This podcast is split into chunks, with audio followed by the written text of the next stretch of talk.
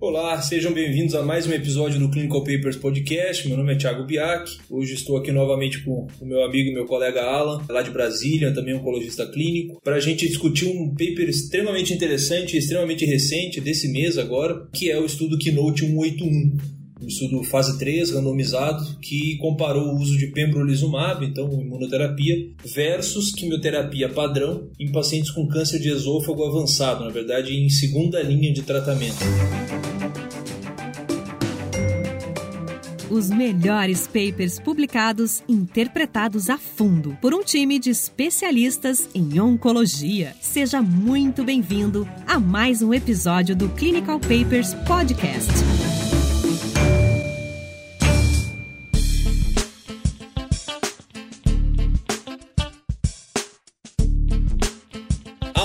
A gente já vinha conversando bastante já sobre esse paper nos últimos meses aí e agora finalmente a publicação, né? Exato, assim. A gente tem uma publicação numa doença que carece de melhor tratamento, uma coisa que é uma constante na oncologia. Você pega esses pacientes que têm câncer de esôfago metastático localmente avançado e ressecável e a sobrevida em 5 anos desses pacientes, assim, menos de 5% deles estarão vivos em 5 anos. Então, de fato, a gente carece de melhores tratamentos e a imunoterapia tem sido alvo de intensa pesquisa. A gente já tem estudos com nivolumab, o estudo do Keynote, já estudos voltados para o uso de pembrolizumab, anticorpo anti-PD1 é das classes aí da imunoterapia dos inibidores de checkpoints. Nesse estudo, BIAC, passando para os critérios de inclusão, foram incluídos pacientes assim, de câncer de esôfago. O interessante, o que a gente vai bater bem aí na tecla é que foi aceito as duas histologias, tanto pacientes com câncer de esôfago com histologia escamosa, quanto de adenocarcinoma, mas também aceitou pacientes aí com câncer da transição esôfago-gástrica Silver tipo 1, os mais altos, com perfil molecular mais compatíveis com câncer de esôfago mesmo, desde que fossem HER2 negativos. Esses pacientes tinham que ter um ótimo performance, um ECOG 0 ou 1, e tinham que ser refratários a pelo menos uma linha de tratamento duas histologias, né? E, e, assim, do ponto de vista molecular, duas doenças completamente diferentes. Eu acho que é uma coisa que eu sempre gosto de falar, que a gente está falando de um órgão com dois tumores completamente diferentes. Né? Existe já o dado de outras topografias aí com carcinoma epidermoide ou carcinoma escamoso mostrando sensibilidade à imunoterapia maior normalmente do que o subtipo adenocarcinoma, né? E aqui a gente mistura os dois. Existe uma questão, obviamente, mercadológica aí, como a gente estava conversando agora nos bastidores, mais da metade dos seques de esôfago xenófobos no mundo ocorrem na China. Esse estudo não vai levar à aprovação da droga na China, eles vão ter que ter um estudo próprio. Fora da China, essencialmente a gente vê isso, essa doença carcinoma epidermoide em países pobres ou em sistemas públicos de saúde de países em desenvolvimento, como é o caso do Brasil. Então, normalmente uma população que costuma não ter acesso quando a droga é aprovada. Então, talvez daí venha o interesse de incluir essas duas histologias, visto que adenocarcinoma é o tipo predominante em países desenvolvidos, América do Norte, Europa, né, onde você de fato vai conseguir é. vender a droga, né? A gente vai ter que ter cuidado nisso e a gente vai, ao longo dos resultados, frisar isso também. Esse foi então um estudo randomizado de fase 3, comparou fazer pembrolizumab e randomizou um para um entre pembrolizumab ou quimioterapia de escolha do investigador, sendo ela paclitaxel, docetaxel ou irinotecano, de fato quimioterapias válidas aí no ambiente de segunda linha. Uma das coisas que a gente já chama a atenção e a gente sempre frisa isso em diferentes artigos é que é um estudo aberto, né, open label, o que traz para a gente dois vieses de cara. Um é que qualquer desfecho soft endpoints, né, que não seja dados como por exemplo morreu ou não morreu, mas dados como toxicidade, podem ser viesados pelo fato de estudo ser aberto, você saber o que o paciente está tomando, você fica mais atento ou não para investigar determinados efeitos colaterais ou não com base no seu conhecimento prévio. E outra coisa que também o fato do estudo ser aberto traz como viés é alterar o compliance alguns pacientes que podem entrar nesse estudo podem ter interesse de receber imunoterapia. E quando descobre que estão no braço de quimioterapia, isso pode levar à descontinuação ou abandono do estudo pelo único fato do estudo ser aberto. Assim, são, são dois vieses que o fato do estudo ser aberto já traz de antemão. Então, não sei como a maioria dos tratamentos são endovenosos, se tinha algum esforço que podia ser feito para que fosse mascarado, mas não foi. Uma outra coisa importante frisar nesse estudo é que todo estudo com imunoterapia que a gente vai analisar a expressão de PDL1, a gente tem que dar um pouquinho de atenção a que clone, né, que método foi feito para avaliar a expressão de PDL1. Aqui foi usado o clone 22C3, e também a técnica de analisar conjuntamente tanto a expressão de PD em células tumorais como células, vamos dizer assim, imunológicas do microambiente tumoral. É o que a gente chama de Combined Positive Score, ou CPS. Isso é importante saber porque outros estudos usam outros clones e às vezes outros estudos usam outras técnicas. Às vezes usa apenas a expressão de PDL1 no tumor, que a gente chama de TPS. E aí você não vai conseguir trazer um, um valor de CPS de um estudo para o outro, de uma droga para outra nesse quesito. Isso é um problema porque a outra opção que a gente teria, que seria nivolumab, usa outro clone, outra técnica para avaliar e você não sabe se você consegue trazer o CPS de um estudo para o TPS do outro, entendeu? Fica um, um, problema. Isso tem sido uma constante em diferentes cânceres quando a gente fala de imunoterapia.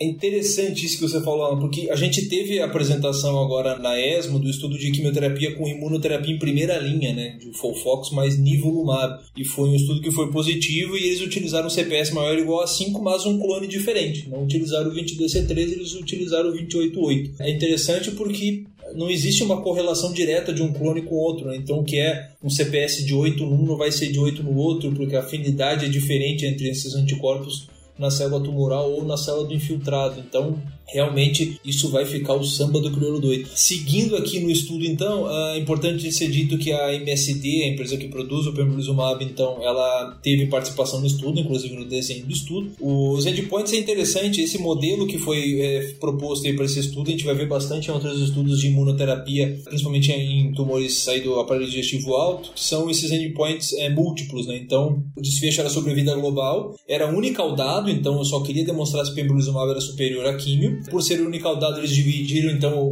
os modificaram o alfa de 5% para 2,5%, até aí perfeito. E eram três desfechos primários, eles não eram coprimários, ou seja, não precisaria ter os três desfechos positivos para chamar o estudo de positivo. O estudo poderia ser positivo para um determinado desfecho. Quais eram esses três desfechos? Sobrevida global para a população com CPS maior ou igual a 10, sobrevida global para a população com carcinoma epidermoide, dependente do CPS, ou então intention to treat, né, para toda a população, independente do CPS, adeno ou SEC. E aí você tinha os desfechos primários, que eram sobrevida livre de progressão, taxa de resposta e a questão de toxicidade. É interessante essa parte estatística, né?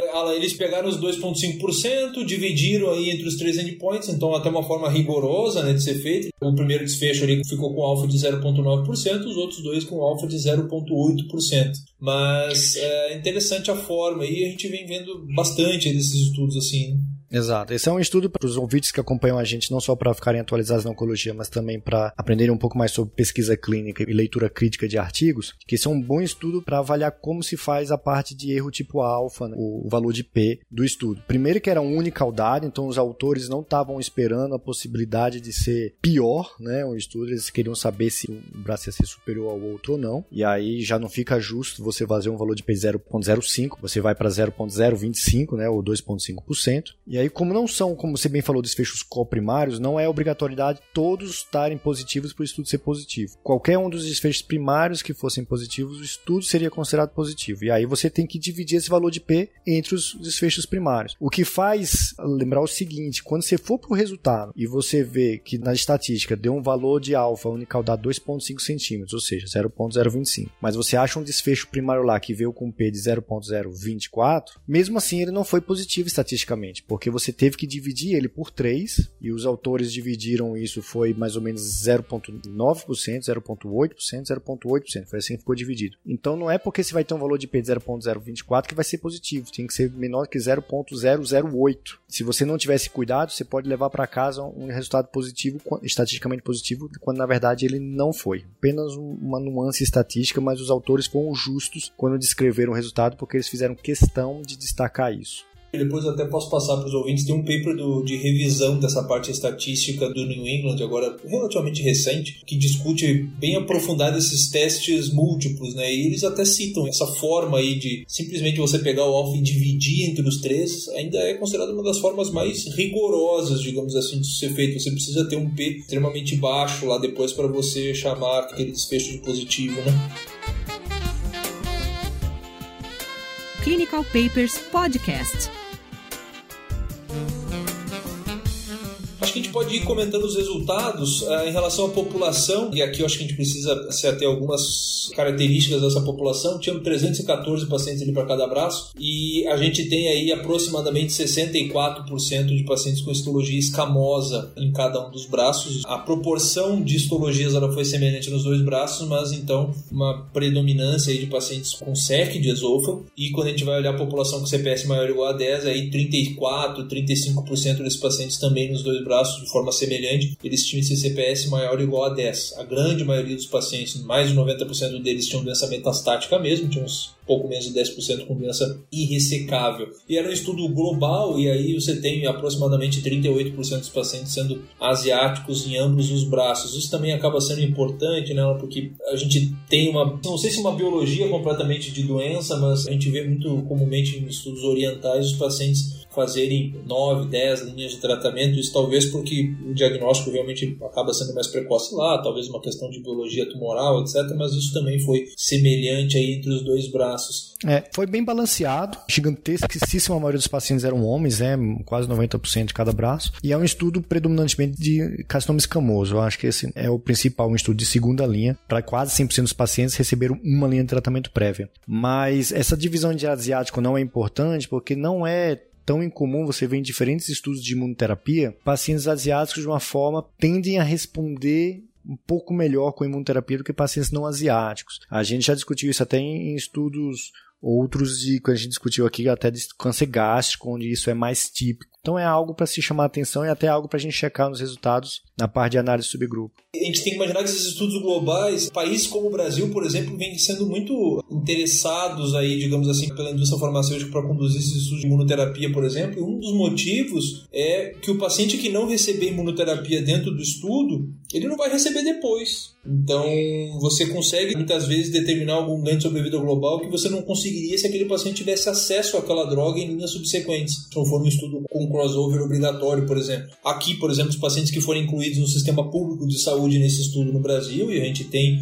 aí é um centro no Brasil representado aqui por, por, um autor brasileiro no estudo. Os pacientes do sistema público que não tomaram pembrolizumab dentro desse estudo não vão tomar depois. Então, existiria a mesma diferença sobre a vida global se ele tomasse pembrolizumab depois? A gente não sabe. Então, isso acaba sendo também é, é importante saber da onde estão saindo esses pacientes nesses estudos, porque tem essa questão de acesso em linhas é, subsequentes, né? A gente está falando demais hoje. Vamos para os resultados aí. O que, que você tem para me falar aí dos resultados? O estudo teve ganho de sobrevida global nos pacientes com CPS maior ou igual a 10, né? A gente pode ver que na taxa de sobrevida em um ano praticamente dobrou aí, passou de 20 para 43% de pacientes vivos em um ano a favor do braço pembrolizumab, né? Isso deu uma mediana de sobrevida global de 9.3 versus 6.7 meses a favor do tratamento de intervenção, imunoterapia, e isso atingiu o valor, né, de P considerado estatisticamente significativo, que lembrando, não foi 0025, aqui foi 0,008 53, assim, quase 0,09. E os autores foram felizes em destacar isso para os leitores não poderem levar isso de forma errada. Essa sobrevida foi similar, assim, entre diferentes subgrupos. Esse benefício pareceu ser maior nos pacientes que tinham CPS maior ou igual a 10 e histologia escamosa. Os autores do estudo não mostraram gráficos de sobrevida só da população de adenocarcinoma. O único lugar onde a gente vê um destaque isolado de a adenocarcinoma nesse estudo é nos forest plot de subgrupo, onde a gente vê os pacientes com histologia maior ou igual a 10, quando a gente vai ver só o subgrupo de adenocarcinoma, foi um hazard ratio de 0.93, assim, praticamente empatado, de forma que fica incerto apenas por esse estudo se a histologia de adenocarcinoma teria o mesmo benefício, quer dizer, o mesmo benefício com certeza não, mas se teria um benefício o suficientemente grande para você poder usar esse tratamento na prática, pelo menos baseado nesse estudo. E a redução de risco de morte que pembrolizumab causou nesse estudo também foi corroborada pelo aumento de sobrevida livre de progressão que esse estudo mostrou. Assim, a taxa de sobrevida livre de progressão em um ano praticamente triplicou, né? Foi de 6,7 para 20,8%. Então, nos pacientes com CPS maior ou igual a 10, foi claramente demonstrado o benefício de imunoterapia. É interessante você dizer isso, mas acho que aqui o que o nosso ouvinte precisa prestar atenção é que muitas vezes existe uma correlação né, entre essas variáveis e apesar de os autores obviamente sugerirem que esse benefício seria para as duas histologias, quando a gente pega o forest plot e vai só avaliar aqueles pacientes com CPS maior ou igual a 10, a gente vê que esse achado por si só ele é muito mais comum em carcinoma epidermoide do que adenocarcinoma.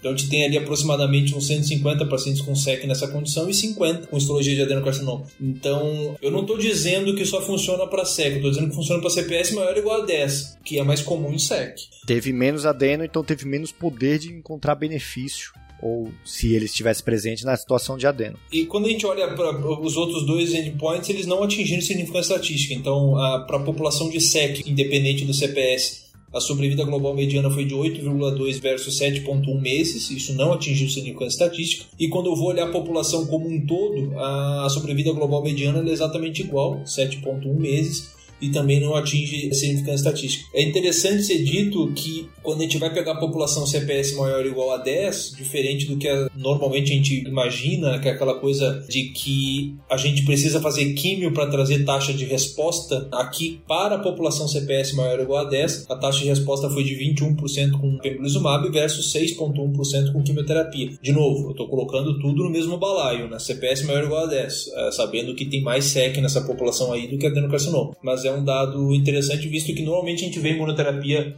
como sendo capaz de induzir respostas duradouras, mas que tem uma taxa de resposta baixa. Aqui a gente vê uma taxa de resposta maior nesse subgrupo isolado, né? Toxicidade é algo importante ser dito também, porque quando você vai ver a tabela de toxicidade, a gente teve bem menos toxicidade relacionada a tratamento com a imunoterapia do que com a quimioterapia, o que é uma constante em diferentes estudos que comparam imuno com químio. Você ter qualquer toxicidade relacionada ao tratamento, isso foi 64% no braço pembrolizumab contra 86% no braço químio. Você ter toxicidades grau 3 ou maiores, isso foi 41% no braço químio contra 18% no braço pembrolizumab, bem menos.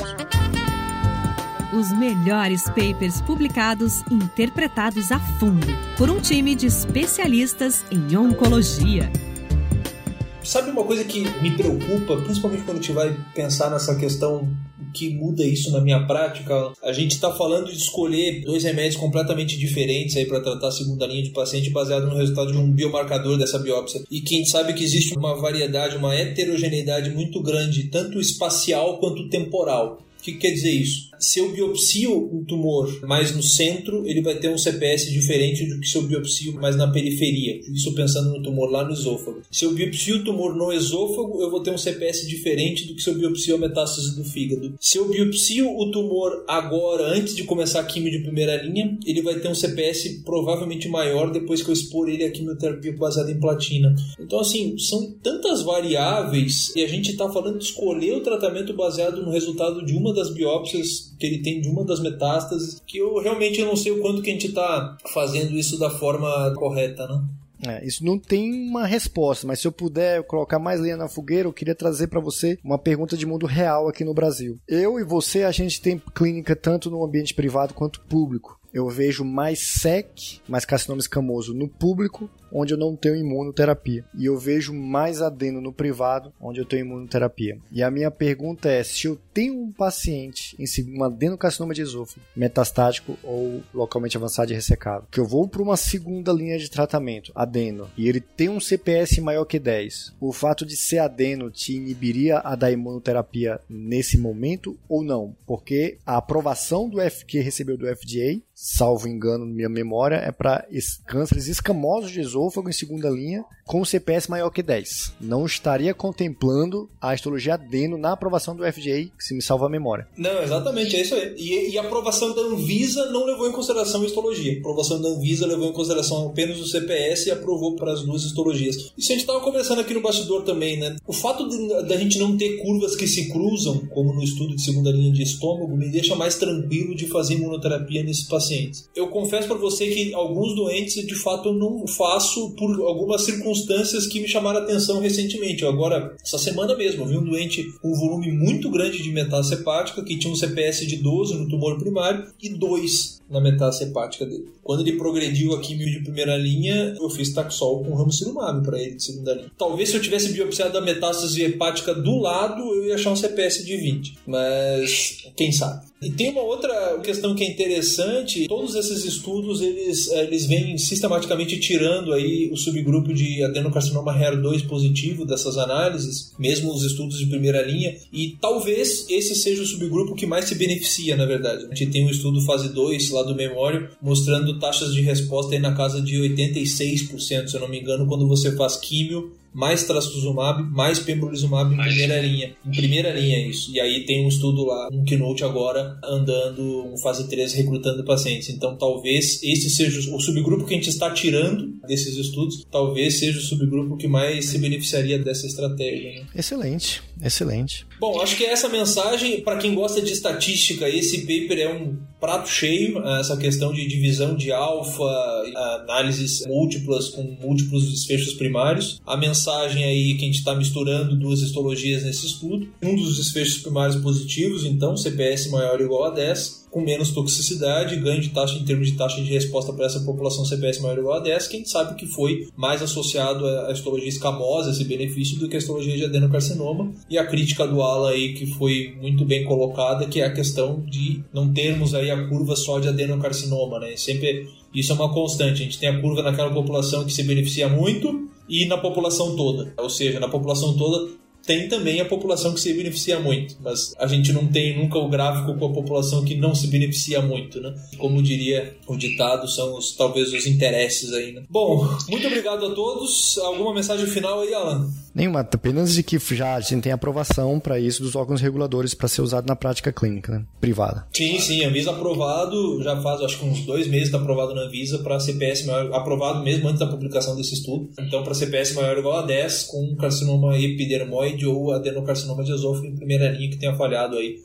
a quimioterapia baseada em platina ou fluoropyrimidina. Muito obrigado a todos pela presença, a gente espera contar com vocês até o próximo capítulo e até lá. Um abraço e até a próxima.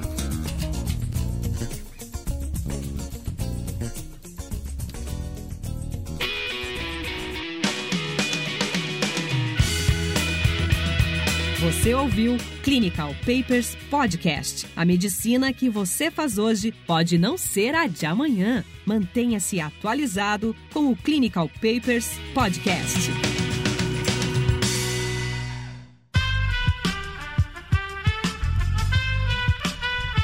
Esse podcast foi editado por Aerolitos Edição Inteligente.